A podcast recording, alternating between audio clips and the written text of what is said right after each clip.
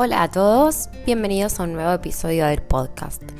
Como les mostré en un post en Instagram, incorporé el tarot como guía a mi colección. En esa baraja, el diablo cambia de nombre y pasa a llamarse la sombra, lo cual me resultó súper interesante y fue la inspiración del tema de hoy, del que hace mucho quería hablar.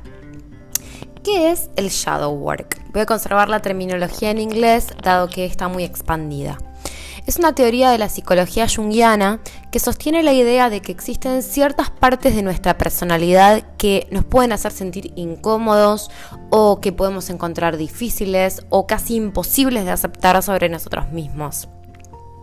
El aspecto de la sombra, shadow, en sí mismo es un término usado para describir las partes que encontramos raras, conflictivas, que nos dan vergüenza, que no nos gustan y que nos resultan particularmente difíciles de integrar con otros aspectos de nuestra personalidad o imagen.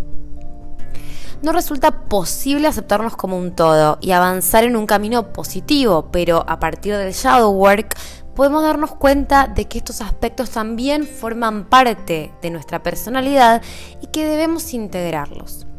La idea es explorar todas estas cuestiones y, en definitiva, traerlas a la luz para poder crecer.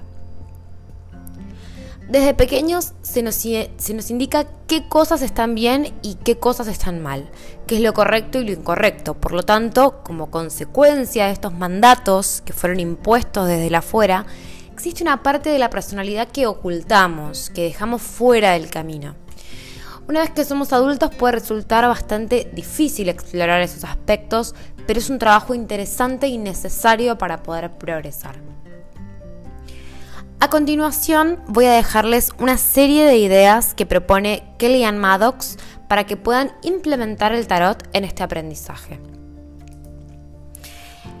Selecciona las cartas que no te gustan y escribí sobre ellas. Volca todas las consideraciones y pensamientos que te surjan. Elegí esas cartas que te generan rechazo e incomodidad, que no te hacen sentir bien. Esas que te gustaría que no formaran parte de la baraja y medita con ellas, contemplalas.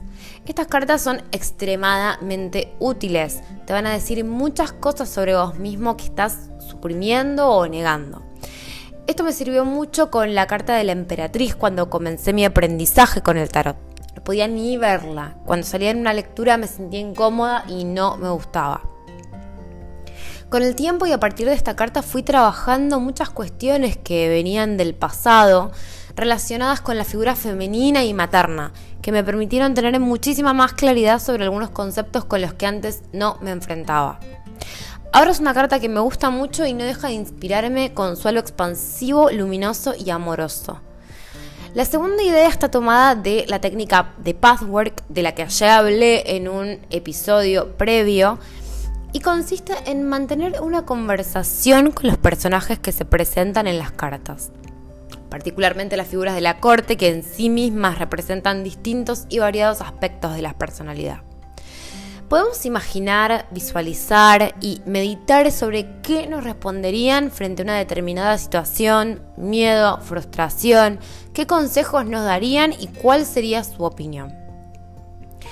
Otra técnica es describir tus miedos, dolor y memorias dolorosas usando las cartas.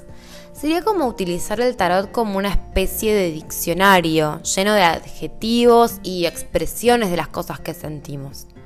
De este modo podemos usar las cartas para asociarlas con algo que está en sombra en nuestra mente, algo difícil de mirar, algo que estuvimos suprimiendo, que tenemos miedo, pero que queremos y estamos determinados a confrontar podemos asignar un rol a cada personaje que aparece en una carta, utilizar varias cartas para armar de alguna manera y describir esta situación negativa que nos irrita, nos molesta o nos da miedo.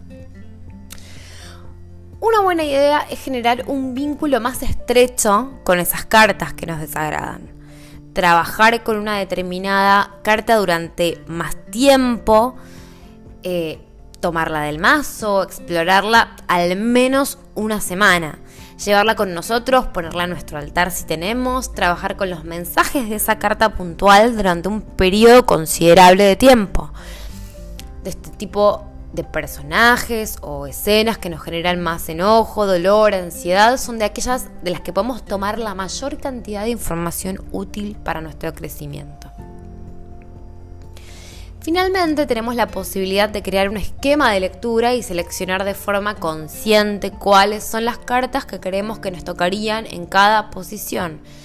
Esto nos permite realmente pensar cuáles serían las respuestas a las preguntas propuestas y qué deberíamos pensar al respecto. También podemos elegir qué cartas nos gustaría obtener o bien cuáles consideramos que serían las que más pueden ayudarnos. Este ejercicio de autodescubrimiento es súper interesante porque estamos eligiendo de manera consciente las cartas, sin contar con el factor sorpresa de cuando las seleccionamos sin mirarlas. Por ejemplo, si elegimos las cartas que nos hacen sentir seguros o confiados, podemos llegar a la conclusión de que deseamos continuar en la zona de confort y que tal vez estamos evitando alguna información que debe emerger a la superficie. Espero que estas ideas les sean de utilidad y que puedan implementar la maravillosa herramienta del tarot en su trabajo personal.